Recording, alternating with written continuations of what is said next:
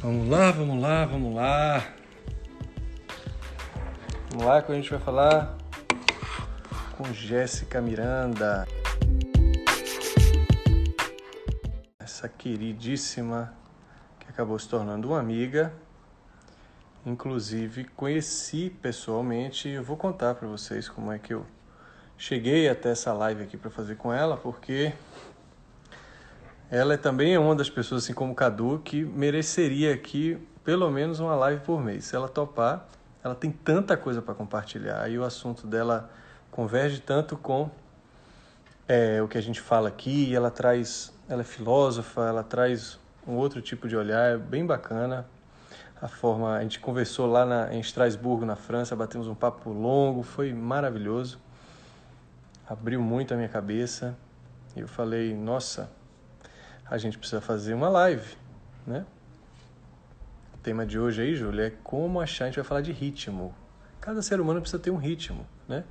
E isso é um problema muito sério de que traz ansiedade para as pessoas. Então, a gente vai trazer um pouco dessa visão de não só dar dicas, mas expandir um pouco esse papo, né? Que a gente é, muitas pessoas agora estão precisando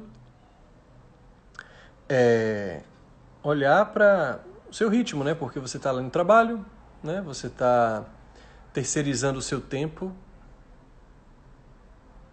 para um trabalho, para um casamento, para várias tarefas do dia, e aí de repente você recebe ele de volta, e aí você quer pegar esse ritmo que você estava lá frenético, que você nem sabe como você se meteu, e aí vai trazer para o seu dia a dia numa quarentena, para o seu dia num, em vários outros lugares, e aí você não sabe o que fazer com ele, né? Você não sabe, você quer copiar o ritmo de alguém, você quer fazer o que as pessoas dão conta, né? E acaba ficando nessa confusão aí. E a gente vai falar um pouco disso hoje. Esperar a Jéssica entrar aí e me convidar. Ela disse aqui que está pronta. Cadê você, Jéssica? Olha ela aqui, ó. Bem-vinda, querida. Me convida aí. E vamos lá. Pois é, Mica Lued. Enfim, vamos fazer essa live. Olha ela aqui, ó.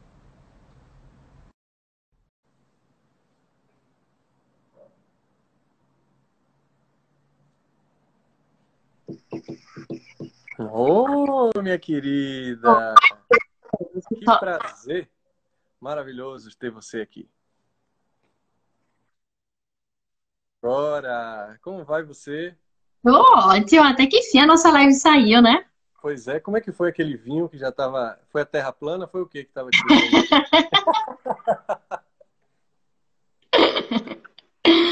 Muito legal. Da, do, da Sexta Sagrada, digo que é o meu rito para o final de semana. É. Querida, é, primeiro te agradecer. A gente, eu sei que a gente tem muito papo e passa muito rápido essas lives aqui, principalmente com pessoas como você, que trazem um conteúdo maravilhoso que a gente consegue expandir aqui durante uma horinha. É, e eu queria te agradecer o seu convite, desde quando a gente se encontrou, se encontrou ali em Estrasburgo. Tão especial, né? Eu, você, meu pai, meu irmão. Foi maravilhoso. Foi te agradecer por, por você ter me mandado aquela mensagem, pela sua simpatia, por ter abrilhantado aquela noite num, num, lugar incrível que eu gostei muito da sua cidade. Tinha um sonho enorme de conhecer a Alsácia e foi incrível. E é, eu vi, né, galera, o, a, uma Jéssica acompanha os stories dela sempre e ela trouxe um, um papo muito interessante que eu falei, poxa, é esse papo que a gente tem que fazer a live, porque eu acho que é muito oportuno também. A forma como você falou foi muito esclarecedora, eu não tenho dúvida que tem muito a se falar sobre isso, que é como achar o seu ritmo, né? E você falou uhum. muito sobre essa necessidade que o ser humano tem, até porque nós somos ritmos em tudo, né? Desde as nossas células ali que vibram em determinado ritmo e, e essa é a graça da vida, porque temos ritmos individuais, temos ritmos uhum. muito peculiar e, enfim, bem-vinda. Eu queria é, que você introduzisse um pouco para quem perdeu aqueles stories o que é que você uhum. quis trazer, quais foram as suas intenções e a gente vai expandindo isso ao longo desses próximos 55 minutos. Então, temos duas coisas para discutir, né? O primeiro é que a gente precisa se aceitar, Sami, enquanto seres naturais, uhum. né? Eu acho que com a idade moderna, né, nós seres humanos, acabamos a acreditar que somos uma espécie muito especial e diferente de tudo que existe na natureza, né? Então a gente perdeu completamente a nossa relação com a natureza, né? Então a natureza é muito cíclica. Só que a uhum. gente colocou o nosso tempo dentro de uma lógica muito produtista, muito industrial. Uhum. É, a gente coloca uma espécie de super-humano. Então, o nosso ritmo e tempo ganha uma outra perspectiva, né? E que corta completamente com o ritmo da natureza. E nós somos seres naturais. Tudo que existe na natureza respeita um ciclo, respeita um ritmo, né? E nós também. E a gente precisa entender o segundo ponto é que quando a gente fala, né, principalmente na filosofia antiga, sobre equilíbrio emocional, uhum. desse equilíbrio emocional, ele é reflexo de uma segurança. Né? E essa segurança, ela é conquistada, e eu falo isso sempre, ela é conquistada através de uma disciplina né, que respeita um próprio ritmo de vida.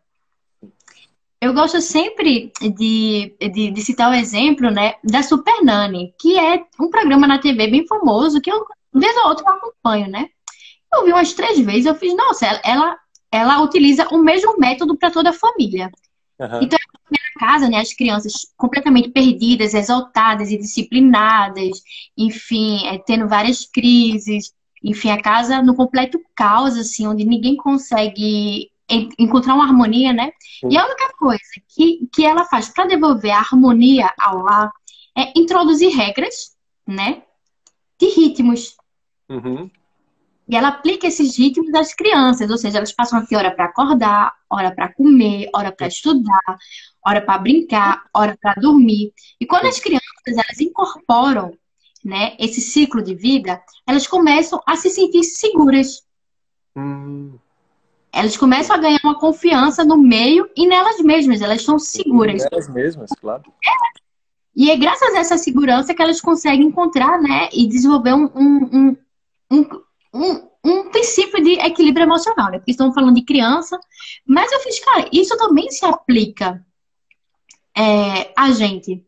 Sim. Nós, seres humanos, né, não somos tão diferentes das crianças. Então, o nosso corpo um ciclo natural, né? A gente, não é à toa que a gente precisa dormir, dormir uma média entre 6 e 8 horas. Por que, que o nosso uhum. corpo precisa dormir? Uhum. Uhum. O corpo, na maioria dos seres humanos, escolhe a noite para dormir. Uhum. Tem um acaso aí? Sim. Por que, que a gente tem fome em determinadas horas? Sim. Então, ou seja, o nosso corpo, ele naturalmente já tem um Veio programado, né? Ele é ritmado, né? Ritmado. E aí a gente precisa aprender, né, a utilizar essa ferramenta de autoconhecimento e entender que, olha, o ritmo é uma lei presente na natureza. Sim. Né? É uma lei presente na natureza. Por que, que a gente tem que ignorar ela? Uhum. Quando a gente ignora ela, a gente sofre. Por quê? Porque eu sempre falo, gente, a segurança, né? ela não vem de fora.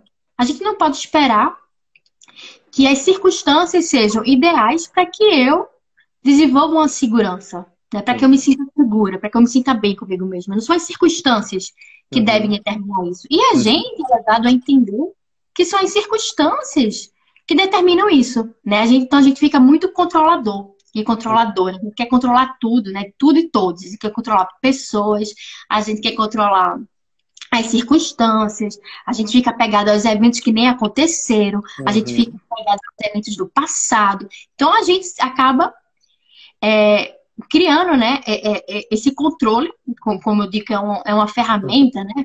Uhum. É uma, um, uma, ferramenta para proteger o ego, né? Que quer se preservar. Uhum. E a gente acaba sofrendo. Por que a gente acaba sofrendo? Porque a gente não pode controlar as circunstâncias, né? Elas, são, elas independem de nós. Circunstâncias. Sim, nosso, nosso, ritmo acaba virando bem dinâmico, né? A gente vai ter, talvez, que adaptar ele e reajustar ele durante vários momentos da nossa vida. Né?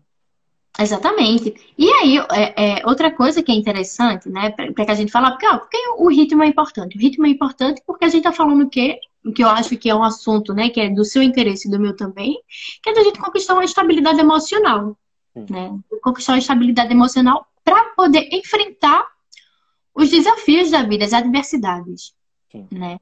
Uhum. E aí, é, a conquista desse ritmo, ele permite o desenvolvimento desse, dessa estabilidade emocional. Porque nós temos quatro emoções bases, né? A gente tem a raiva, a gente tem o medo, a gente tem a alegria e a gente tem a tristeza. São as quatro emoções básicas. Sim. E na maioria das pessoas, essas emoções, elas vão ser tocadas, né, acendidas pelos meios externos. Então, ou seja, se alguém fala comigo com alegria, eu vou me sentir feliz, né? Se algum evento inesperado acontece, eu vou sentir medo. Se algo não sai conforme planejado, eu vou sentir raiva. Né? Se algo que eu não esperava, sei lá, eu vou sentir tristeza. Então, acaba que as nossas emoções, né, quando a gente não tem um ritmo de vida adequado, elas acabam sendo determinadas, né, pelo meio.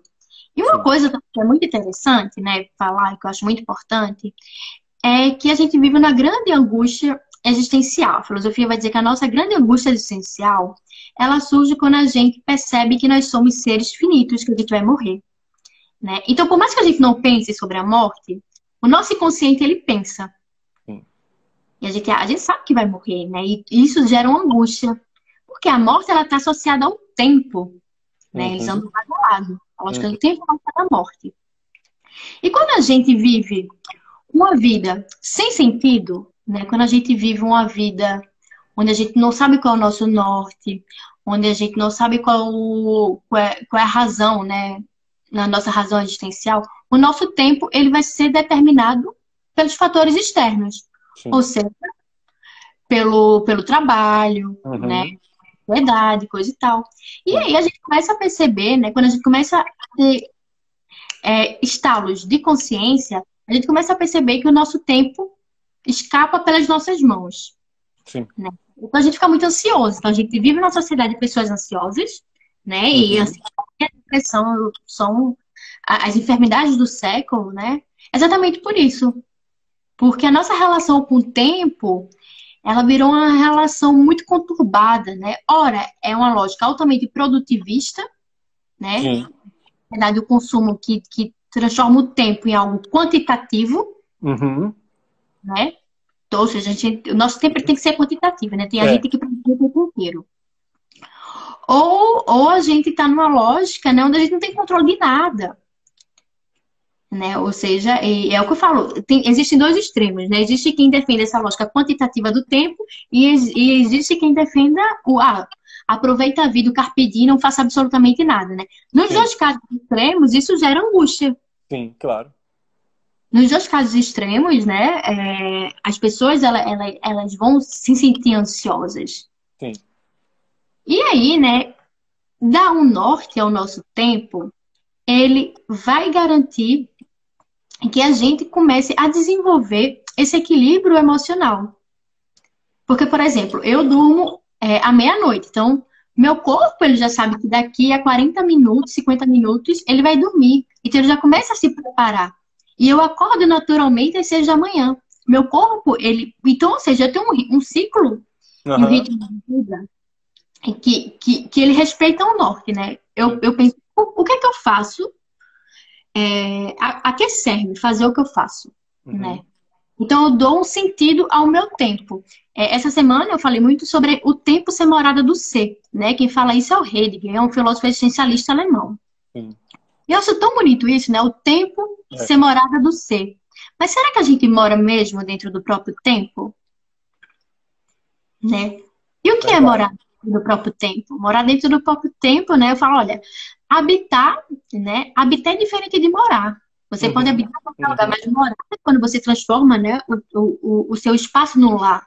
Transformar Sim. seu espaço no lar dá um sentido a ele, né? Da sua uhum. casa, da uhum. personalidade. Sim. Né? Morar dentro do próprio tempo é transformar esse tempo em algo significativo. Dizer, olha, o meu tempo, ele serve a um propósito. Sim. É um propósito que é um norte. Eu falo, por que é um norte, né? Porque é onde a gente mira, a gente anda em direção. Mas que a gente não atinge imediatamente. Né? E aí, quando a nossa consciência, ela foca né, em transformar esse tempo em algo quantitativo, uhum. né? Um tempo de qualidade, um tempo que tem um propósito, um tempo que nos conduz a esse norte, a gente começa a desenvolver né, um equilíbrio emocional. Sim. Né? Porque a gente começa a respeitar o, o, o, ciclo do nosso próprio corpo também, né? E é importante que a gente tenha essa lógica, porque, por exemplo, eu vejo hoje em dia, numa lógica de produtividade, de pessoas que acham que dormir quatro horas, né? Tem que dormir quatro horas por dia para poder trabalhar mais, para poder ganhar mais dinheiro. Sim. E fazer, sei lá. Não é isso, né? Transformar o tempo é. num, num importante não é transformar o tempo numa lógica quantitativa. Uhum.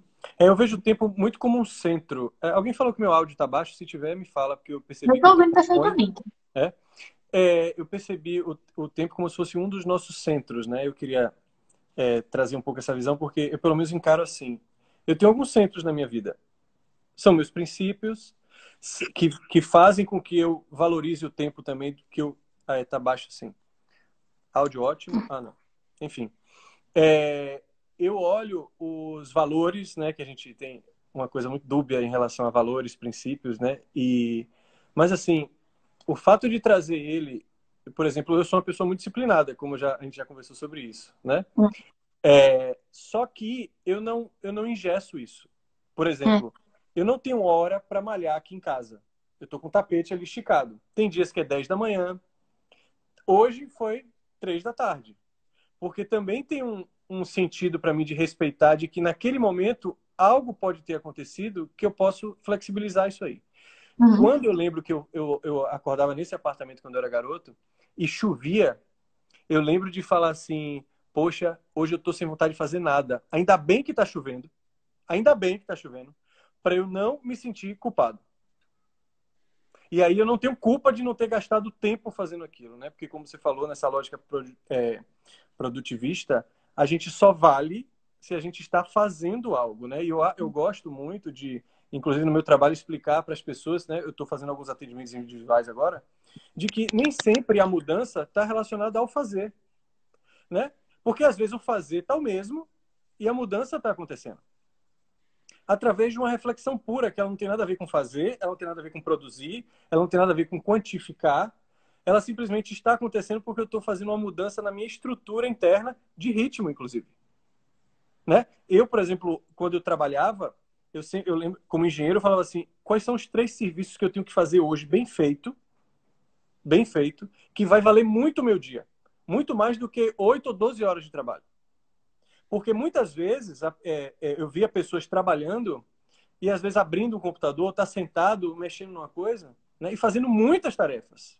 Né? E, e, essa coisa do trabalho é muito legal, porque quando eu saí do meu emprego, eu fiquei 40 dias na Bahia, né? Uhum. Pra, antes de fazer uma mudança. E eu fiquei 40 dias, Jéssica, com insônia. Eu não sabia mas eu, o meu ritmo de obra ele era muito acelerado. Eu subia escadas nessa última obra, eu tinha, eu tomava conta de dois, duas torres, dois prédios de 17 andares. Cada andar tinha quatro, seis apartamentos. Eu entrava em todos, todos os dias praticamente. E aí de repente eu vou, eu não gasto nenhuma energia e o sono não vinha. Eu fui para Chapada Diamantina e nem lá eu conseguia dormir. Eu só consegui dormir no dia que eu fiz uma trilha pro Vale do Pati que eu cheguei exausto. E eu falei, rapaz, eu, eu, eu, tenho que fazer alguma coisa, porque eu não sabia o que fazer. Como é que eu faço para readaptar esse ritmo?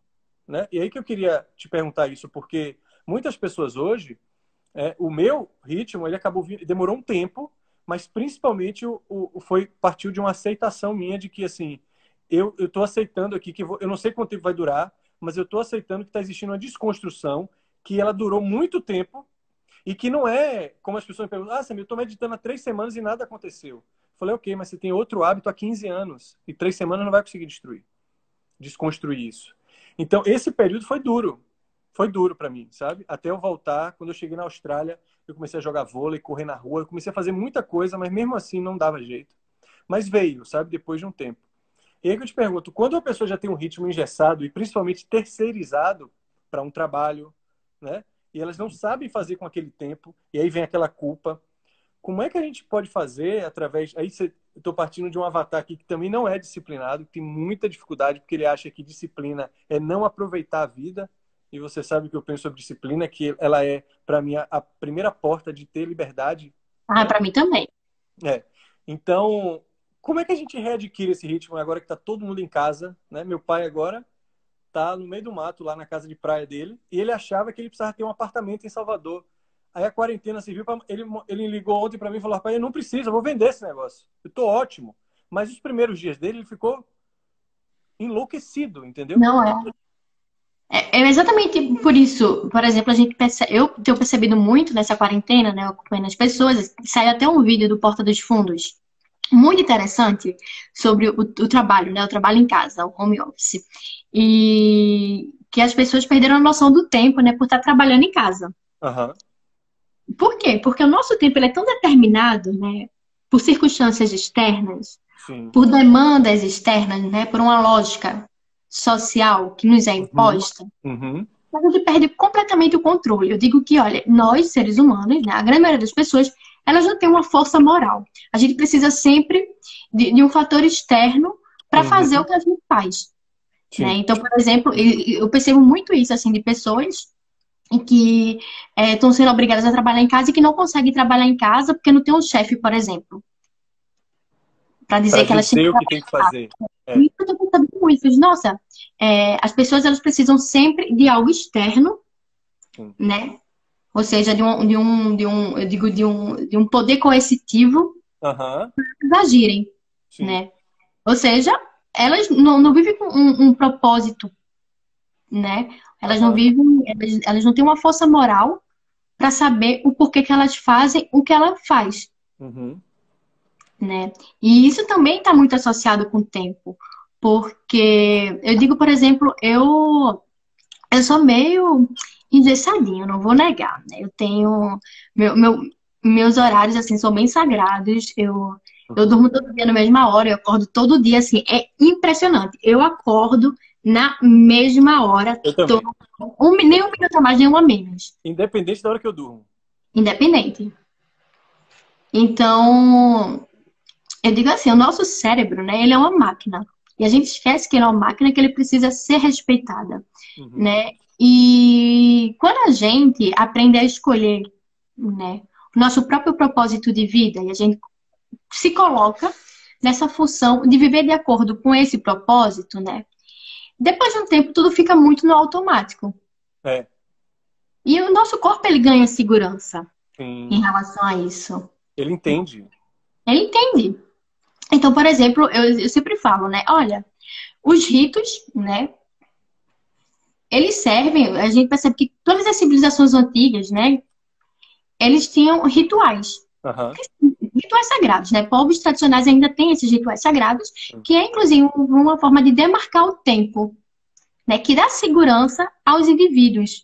Então, por exemplo, é, quando o bebê nasce, tem um rito de passagem, né? Quando ele completa um ano, tem um rito uhum. de passagem, que já não é mais um bebê, agora já é uma criança, né? Do, do da passagem da infância para a adolescência. Enfim, Sim. todos esses ritos de passagem, eles são extremamente importantes, né? Para o nosso corpo se sentir seguro uhum. dentro do campo. Né? Uhum. Então, por exemplo, a gente fala brincando, ah, é, 40 anos no Brasil ainda é adolescente, né? Tem essas piadas, assim. Sim. E eu, falo, eu fiz, cara, é tão engraçado isso, né? Porque como a gente não tem esse rito de passagem, uhum. né? Não sou mais adolescente. Sim, isso e, é legal. Uma pessoa adulta, a gente fica realmente muito perdido, né? Então é muito comum você ver pessoas com, sei lá, 40 anos dizendo, não, mas é. na minha conta eu só tenho 25 ainda. Engraçado, tem um ritmo coletivo de gerações, então, né? É, mas é, é, isso é, é, é, muito louco, né? Tem um livro que eu gosto bastante, que ele fala O Sagrado Camuflado. É de um filósofo que eu gosto muito, o Fernand Schwartz, que ele diz que, por exemplo, como na, na, nossa sociedade ocidental a gente perdeu essa noção dos ritos, né? Que nos demarcam no tempo, Sim. a gente procura isso, né? De forma inconsciente. Eles, ó, por exemplo, os jovens. Hoje em dia a gente não tem mais rito que vai dizer que um, uma deixou a infância para entrar na adolescência. Uhum. Mas, por exemplo, na primeira birita, né, ou no ato de fumar o primeiro cigarro, ou, ou, ou, enfim, ou de beijar na boca, eles, né? entendem, é, eles entendem que, que aquele ato, né, é um ato que demarca. Eu não sou mais criança, agora eu sou adolescente. Sim. Né? E ele fala, não, olha, é, a busca por esses ritos é, de forma consciente, né, é uma forma, inclusive, de, de lidar com as angústias existenciais. Uhum. Então, angústias coletivas, né? Então, esse filósofo, ele fala muito disso. Ele fala, cara, isso é muito interessante, porque a gente busca esses ritos de forma inconsciente mesmo. Sim. Uhum. E, É. Então, quando é que eu deixei de, de, de ser jovem para de ser adolescente para entrar na vida adulta, né? A gente sabe, ah, o fato de eu começar a trabalhar Sim. Né? ou de ganhar o meu próprio dinheiro é uma coisa que já demarca, né? Sim, Então, é, a gente precisa se localizar no tempo para lidar com essa própria angústia existencial, né? E Aham. tem uma frase que é, que é bem maneira, que diz, olha, é, que fala muito sobre o tempo também, né? Que é eu quero viver para morrer em Tebas. Né? É uma frase dos filósofos, dos filósofos, ou, é, uma, é uma frase do- do- dos povos egípcios e gregos, né? Uhum. E o que é viver para morrer em Tebas, né? Viver para morrer em Tebas está diretamente associado à lógica do tempo. Por Uhum. quê? É, o Edgar Morin, ele vai dizer que a sociedade ocidental, ela matou a morte. Veja que louco. Ela matou a morte. A gente acha que não vai morrer. Uhum. E é por isso que a gente sempre se choca quando alguém próximo morre, né? É, mas a gente também arranjou um jeito de falar da morte dos outros para não falar da nossa. É exatamente. A gente joga lá na televisão, a gente joga lá na primeira página do Exatamente. porque ninguém quer falar das nossas mortes, nem as mortes simbólicas. Exatamente. Casei e agora eu não posso fazer determinada coisa mais. Isso é uma É morte. exatamente. né? Então, é, a morte pra gente virou uma ofensa, né? É. É. tanto que quando a pessoa não gosta da outra, diz logo, espero que morra. É como se, é, né? Como se a morte, a morte ela é algo ofensivo. É, Então ela é muito ofensiva para nossa sociedade ocidental porque ela é entendida como um fracasso. é. Então, isso acaba aumentando a nossa angústia existencial. Uhum. Porque, por exemplo, se eu, se eu não vivo dentro de um tempo né, que tem um sentido, que me conduza a um objetivo, Sim.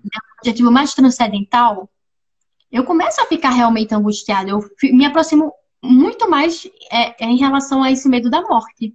Aham.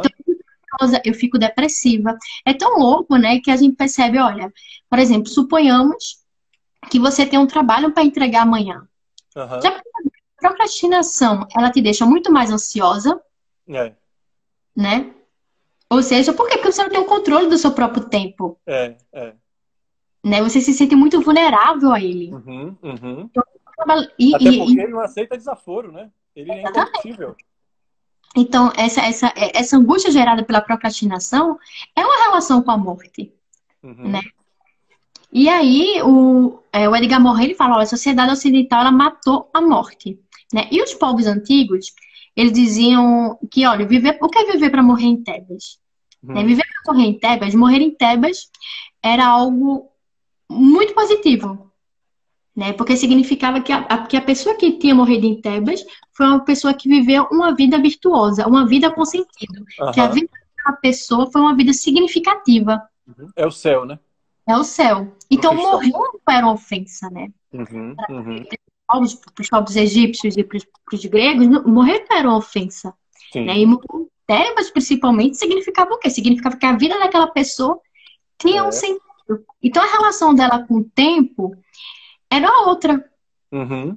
Era um, era um tempo que possibilitava né, o desenvolvimento Uhum. da pessoa, né, para que ela pudesse se superar, né, superar a si mesma, mas Sim. perspectiva muito mais transcendental, né? É. Porque quando a gente fala de superação na nossa sociedade hoje em dia, a gente fala muito de superação, mais uma vez, numa perspectiva quantitativa, né? Eu me superei porque eu ganhei um milhão de reais. Sim. né? Eu me superei porque eu bati tais e tais e tais metas. É sempre uma perspectiva muito materialista. Sim. E na perspectiva mais, eu diria, metafísica, né? Não é assim que funciona. Então, por exemplo, eu digo, gente, é, eu agora estou na minha pesquisa, né? Para eu compreender os livros que eu leio, eu passo pelo menos uma hora em três páginas, Samir. Sim. Imagina se eu fosse utilizar, né, esse tempo de quantitativo. Sim. Eu me sentiria o fracasso do fracasso. Exato. Por quê? Porque assim como também. três páginas em uma hora, É. Só que Uhum. não é a quantidade de páginas que eu tenho que medir. É a Uhum. qualidade, é o que eu entendo. Sim. E esse processo ele é muito lento. É, é claro. Né? Esse processo é muito lento. Então, por exemplo, o livro que eu estou lendo atualmente, ele tem 700 páginas. Sim. Contar, contabilizar, né? Quanto, quanto tempo eu vou demorar para ler esse livro, para entendê-lo? é, uma, uma página em três dias, está falando 700 vezes 3, 2.100 dias, né? Dividido é? por 365, quase seis anos, seis, sete anos, né? Pois é. Então, assim, é... o conhecimento e o autoconhecimento, ele também é um processo muito lento, né? E a nossa é. relação com o tempo, o Seneca, ele fala muito disso sobre a brevidade da vida, né? Ele, fala, ele, ele diz que a vida ela é breve para quem não tem o controle do próprio tempo. Sim. Mas é. ela é muito genero... ela, ela é muito generosa para quem usa esse tempo com qualidade, né? Uhum. Quem usa esse tempo para o autoaperfeiçoamento, né? Para quem vive esse tempo com um sentido, é. né? Com um transcendental que seria o morrer em Tebas. Sim. Né? E, e eu acho que é muito importante que a gente, quando fala de estabilidade emocional, a gente aprenda né, a se enxergar enquanto um corpo biopsicossocial. Né? Porque a gente fala muito de psique, a gente fala muito de emocional, mas a gente esquece é. que também somos um corpo biológico. A gente não pode esquecer que o nosso corpo é uma máquina que deve ser respeitada. É, a gente levou a vida direto para a mente, né? Pulou o corpo, pulou tudo, né? Total. Descartes e... ajudou muito nisso. É. Muito mesmo. A gente, o Descartes, o Bacon também, né? A gente se é. corta completamente da natureza, né? A gente se, se coloca realmente como, como seres superiores. Sim. E, e, e, a gente se corta das leis naturais, né? Porque a gente acredita que pode controlar as, as leis naturais, inclusive o próprio tempo. Né? Eu acho que um dos grandes pecados da filosofia moderna é ter mecanizado o tempo. É. Né? Hoje, por exemplo, as pessoas falam muito, Jéssica, em. Eu, já, eu vi um aplicativo, um cara vendendo uma técnica de ler três livros por semana, por exemplo. Né? Não sei se você viu isso. Aí tem gente que bota audiobook e acelera em três vezes. Ai, meu Deus, caiu aqui. Então, é, não é sobre ler mais, é sobre ler melhor. Né? É sobre exatamente. Eu hoje, desde 2017, que eu leio no máximo um livro por ano. Porque hoje eu pautei a minha vida. Eu lembro que eu li em 2016 Um Novo Mundo, do, daquele mesmo autor, do Hector Tolle, do, do Poder do Agora, que é um livro, uhum. inclusive está em promoção aí, menos de 10 reais no Amazon, se vocês quiserem. Para mim é um livro essencial para esse período, principalmente de quarentena. Quando eu li aquele livro, eu falei, eu preciso agora, pelo menos de três anos, para experimentar o que eu li. Porque senão ele é só uma crença na minha cabeça. Se eu não experienciar isso aqui, então assim, as pessoas às vezes me perguntam livro, eu raramente dou indicação. Sei lá, é. vamos pegar os irmãos Kamuruzov aqui e ficar lendo ele em seis anos. Talvez te traga um autoconhecimento tão grande que você não precisa ler mais nada. É. Né? Se você lê no ritmo Jéssica, por exemplo. Então, o, o, que, é, o, o que, que a gente está buscando? Porque tudo que já, a gente já consumiu hoje, seja lá uma live, uma mina mandou uma mensagem ontem que ela entrou no meu nos bastidores da escrita, que é um projeto que eu tenho online, ela falou assim, Sami, é, eu cheguei agora, daqui a um ano eu te digo o que eu aprendi. Eu achei fantástico. Ela mandou uma mensagem muito simples. Porque tem gente que ou consome tudo e já quer um outro produto, ou consome e me pergunta às vezes quando é que vai ter mais. Né? A gula, né? Daquela coisa do conhecimento, da sede. Aí fica com aquela cabeça obesa de conhecimento, eu costumo dizer aqui, e um corpo raquítico de experiência. Que nem Sim. consegue. E tem uma, tem uma foto muito legal, depois eu vou te mandar pro WhatsApp, que é um cara numa carroça e a cabeça dele está pendurada para trás, apoiada na carroça. É uma escultura lindíssima, onde e o corpo raquítico tentando carregar aquela cabeça obesa de tanta informação que às vezes não é conhecimento, né? E você não consegue, porque uma vida dessa aqui, tanta gente me liga para fazer, ah, você me vão fazer um atendimento individual e tal. Eu falo assim, pega esse dinheiro e vai fazer um mochilão na Chapada Diamantina, para você ter pelo menos o que me contar, porque você é nítido que você está querendo mais informação sobre você e tem informação sobre você que hoje só, só vai ser possível na experiência, senão você vai ficar aqui, porque a mente ela é muito limitada. Né? É. E aí você, você começa a valorizar o tempo, e eu gosto muito. Hoje, quando eu olho a valorização do meu tempo, eu linko diretamente as experiências que eu tive. Por isso que eu gosto muito de viajar. Né? Aí você fala assim, ah, eu fui para a Europa e eu fiquei 30 dias na Espanha. Fazendo o quê? Caminhando no caminho de Santiago. Eu não precisei ir para Barcelona, não precisei para eu para nada. Eu sa... eu pisei na Europa para ir para o Caminho de Santiago e fui embora. E tive uma experiência incrível que talvez não me desse se eu rodasse a Europa inteira, não me desse aquela quantidade de percepção sobre mim que eu tive num período curto de tempo, se você for pensar em 30 dias, né? Então, acho que é muito em relação a você é, é, aí você volta sempre à questão de a gente quantificar aquilo ali, né? Eu tenho certeza e o ser humano ele não é, nem máquina consegue render 100%. O seu carro não chega no ponteiro de 260 km, ele nunca vai chegar. Se ele marcar 260, ele só vai até 220. Imagine o ser humano, que é uma máquina muito complexa, mas ela não consegue atingir o seu, o seu ápice durante uma vida dessa, né? Então, assim, como que você vai conseguir né, extrair tudo o que você pode com a quantidade de, de experiência pequena e tendo a quantidade de informação muito grande adquirida num curto espaço de tempo. Ah, eu li 10 livros no ano, eu li, sabe? E eu aprendi três páginas. E eu apliquei uma página, ou eu é. apliquei uma frase, né? Ou eu repliquei tudo no Instagram, dando golpe de frase feita em todo mundo, como já diria nosso amigo Ciro Gomes. E a gente, não, e, e é muito, eu acho importante agora a gente falar a relação da gula e do tempo. É, isso é legal. sobre isso, né?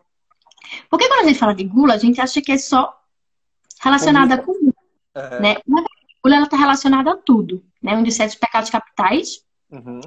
e merece ser muito analisado porque falar é uma gula enorme. A gula nada mais é, né, do que o medo da falta. Uhum. E o medo da falta nada mais é do que o medo da morte. Tá em tudo, né? E aí, né, é muito engraçado porque é, essa gula, né, somente assim, a gula do conhecimento, né, ela, ela, ela, ela é muito objetificada. É. Né? Porque, na verdade, o que as pessoas querem não é necessariamente o aprendizado, a experiência. Né? O, que ela, o que elas querem é, o status de intelectual, né? O status puro intelectual. Elas não querem a coerência entre o que ela consome e o que ela aplica. E é por isso, é, pois, exatamente, por isso que a filosofia antiga ela fala, ela fala muito disso, né? O, o Sócrates, inclusive, ele, ele, era contra os livros, né? Porque eles diziam que os livros poderiam acomodar as pessoas. Óbvio que é um pensamento muito exagerado, né? Mas ele fala, o Sócrates dizia, não, os livros, né, acomodam as pessoas na busca pelo conhecimento porque elas não precisariam é, criar um exercício de refletir e de buscarem por conta, por conta própria né, a verdade. Uhum, uhum, é, ele tem um discurso sobre isso que eu acho interessantíssimo, né? Mas para mim é exagero na sociedade que a gente vive, né? Sim. Acho ler uma coisa muito importante. É.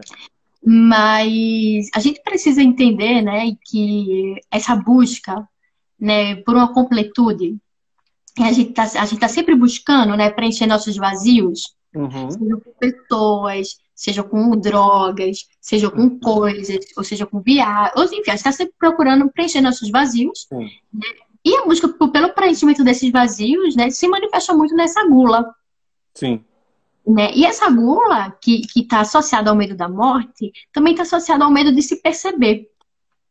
Né? E a gente precisa, sim, de um espaço vazio, onde a gente lide cara a cara com o nosso próprio vazio para que a gente uhum. se perceba. Sim. Né? E, e, é o que você fala sobre as experiências, né? Uhum, eu uhum. muito mais, eu, eu sou muito assim, próxima da filosofia antiga, não abro mão. A gente aprende muito mais pela experiência, uhum. não é? Pela teoria. É Sim. por isso que eu faço, assim, exercícios é, estoicos no meu Instagram. É, eu acho ótimo seus desafios históricos. A gente aprende muito mais filosofia através disso, né? Desse contato com a realidade, porque a nossa consciência, ela se manifesta com esse contraste em relação à realidade, uhum. do que necessariamente pelo acúmulo, né? Guloso de conhecimento. É. Porque o conhecimento que não é aplicado, né? O conhecimento, é como você mesmo falou, o conhecimento ele precisa ser aplicado. É. Não, ele é só né? uma crença, né? Alguém que entendeu que aquilo ali era o certo e você acreditou, mas você não foi lá validar com a sua própria experiência para separar o que, que é real, o que, que não é. Né? Ou talvez seja real, mas para outro, não para mim. É. E, e, a gente precisa entender, né, que essa gula, essa ansiedade que a gente tem na nossa sociedade, né, é relacionada também ao medo da falta, que é o medo da morte, né? E colocar um ritmo dentro da nossa própria vida né? Primeiro que é uma postura de humildade. Por exemplo, eu aceitar que por dia eu só consigo entender três páginas, né? E que talvez vai demorar Perfeito, um, gente. dois, três anos, sabe-se lá, para eu poder entender a obra toda. Sim. Né? Eu, eu conheço assim, eu tenho um, tenho um filósofo francês que descreveu 15 anos para entender um livro de Kant. E, gente, 15 anos, né? É de uma postura assim, de uma humildade muito grande. Muito grande, né? Né, é relacionado ao próprio conhecimento, porque, por é. exemplo, elas quando vão fazer, sei lá, processo de coach, uhum. ou vão para psicóloga, ou enfim, elas querem respostas rápidas. Exato. Elas pra querem conhecer a vida completa em uma é. hora. É, exato. Perfeito, passo muito por isso aqui. Eu quebro isso logo na primeira. E não dá, porque... Meses, primeiro, ó, é pelo processo de três meses, eu estou interessado aqui não em você se descubra 100%, mas a gente vai sentir que se você talvez só possa ir até 25%. E aí eu vou interessar em levar você até os 25%, até os 40%. Eu, eu passava muito isso com meus estagiários, eles chegavam lá, é, eu sentia inseguros, então às vezes eu fazia um teste e falava assim, você pode me entregar esse relatório para segunda? E ele nem analisava e já falava, claro, posso, posso, posso, posso. E aí eu sabia que ele não ia me entregar eu deixava. Até o momento que ele perdia o prazo outras vezes, porque eu botava prazos desafiadores, não porque eu, eu tinha pressa, mas eu queria entender como é que ele se comporta dentro de um pedido para um chefe. Porque eu não precisava aquilo para segunda. Poderia ser terça, quarta ou nem ter data. E aí eu falei para, aí teve um dia, teve um cara que foi muito emblemático, e eu falei assim: se você não conseguir dizer para o seu chefe que você não pode entregar isso para segunda ou não questionar ele, pode ser para terça, porque eu só consigo entregar terça. Não porque eu sou preguiçoso, não. É porque a minha capacidade hoje, pela demanda que eu tenho, inclusive, é só dar para terça à noite. Dá para você? Porque se não tivesse. Isso aqui é relação de confiança. Porque ali na frente, se você não conseguir fazer isso para mim, você mal vai conseguir demitir um, um encarregado. Você não vai conseguir falar a verdade para ele sobre o que você está sentindo, sobre a necessidade da obra.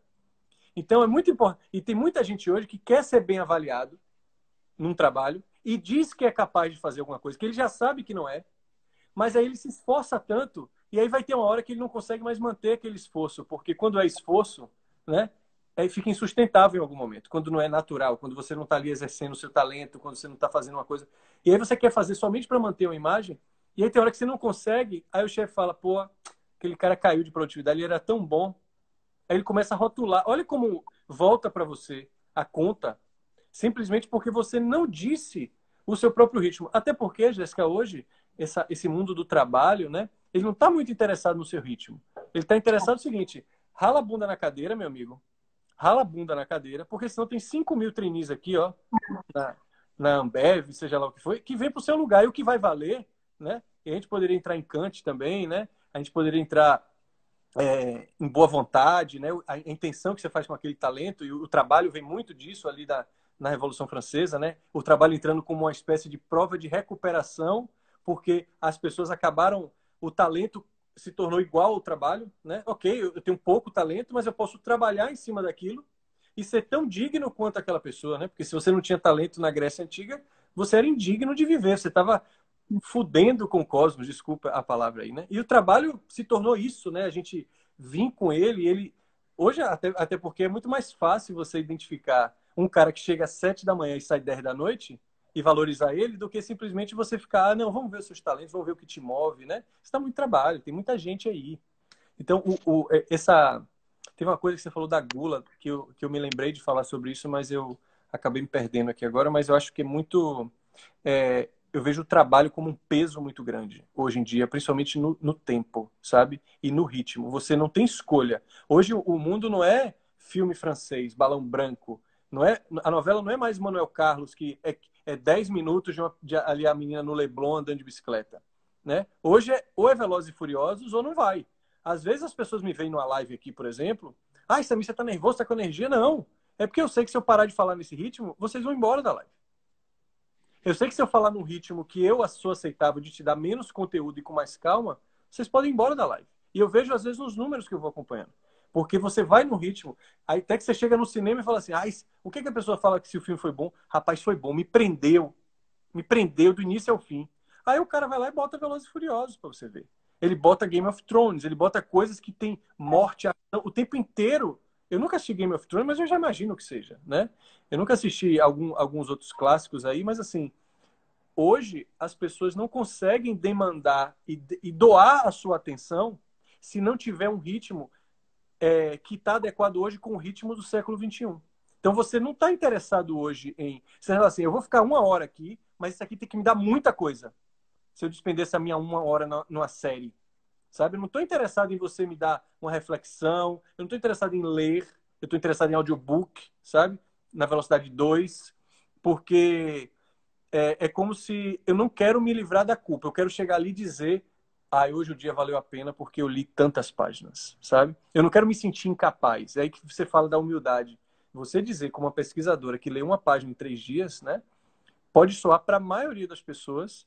E, e, muita gente se julga assim, e fala assim: Poxa, eu sou burro, né? Eu vou tomar ritalina, por exemplo. É. Porque se fulano de tal, que é da mesma espécie que eu, lê 10 páginas. Eu tinha muito isso quando tinha prova de redação. Eu olhava para o lado eu vi as pessoas tinham acabado de pegar o tema e já saí escrevendo, eu já olhava assim, rapaz, o cara já está na metade, eu nem sequer sei o que eu vou faz, fazer aqui. Né? E eu ficava, às vezes, era uma hora e vinte de prova, eu ficava 40 minutos sem fazer nada depois, quando eu começava, mas eu era sempre o último. E eu lembro que era difícil aceitar isso. Mas tem pessoas, você era uma criança, né, um adolescente, mas hoje é muito importante que você reconheça e olhe para você e fale assim, rapaz, o meu ritmo é esse, esse é o que dá para mim. E não necessariamente eu vou ser mais incompetente, não necessariamente eu vou ganhar menos dinheiro. Né? Olha um poeta que gasta tanto tempo para fazer uma frase que diz mais do que um livro. É. Né? Olha, olha um Platão que escreve um, um, um, mito da caverna e resume a vida humana inteira e não sobra nada para você falar. É. Né? Aí já puxando a sua sardinha para o seu, seu namorado invisível. É, não, é meu platônico. Ele. meu, meu platônico é o próprio Platão. É, olha que maravilha, você contar uma história, você criar mitos, né?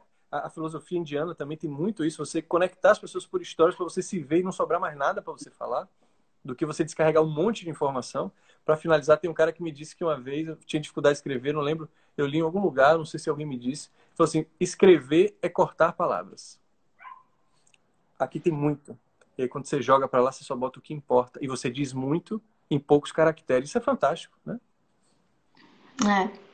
Eu acho, eu acho muito bonito isso, porque a gente precisa, de fato, repensar né, a nossa sociedade e, e a nossa relação com o tempo, né, e a nossa relação com o nosso próprio propósito. E esse ponto que tu levantou é extremamente interessante, né? Porque eu já me vi muito nessa armadilha.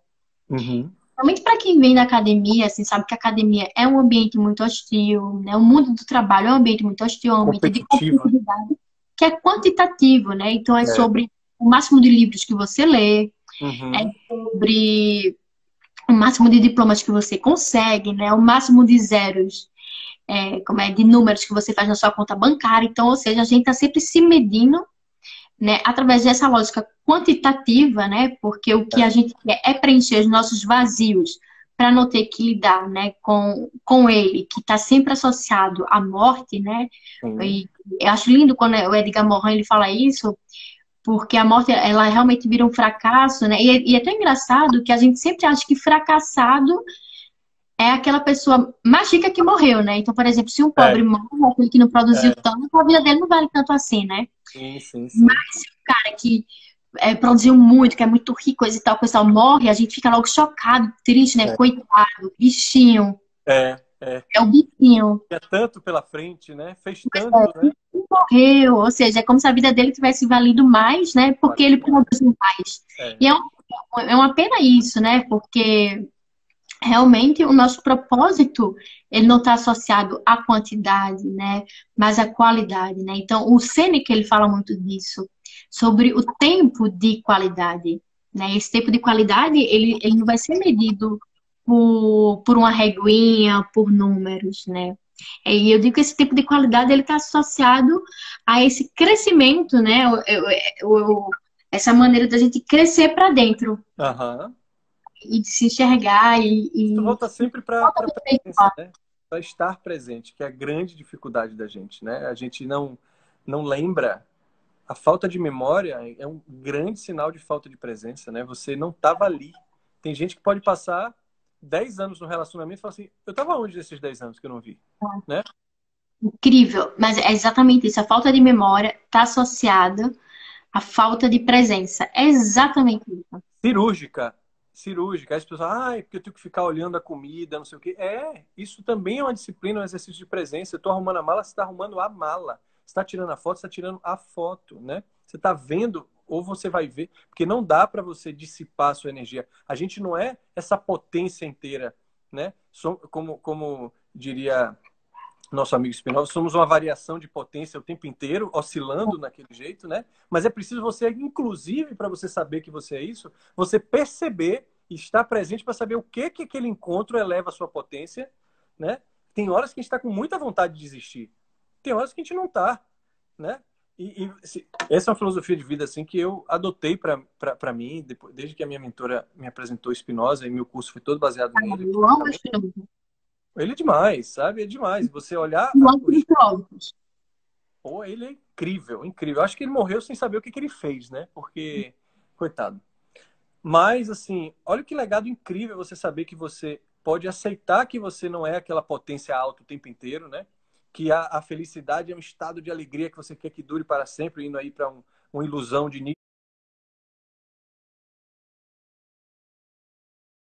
e você entender que, ok, que não vai estar, tá, e você não vai precisar se sentir culpada por isso, porque já já aquilo vai voltar, desde que você esteja presente, para você ser capaz de fazer bons encontros na sua vida. Isso é lindo.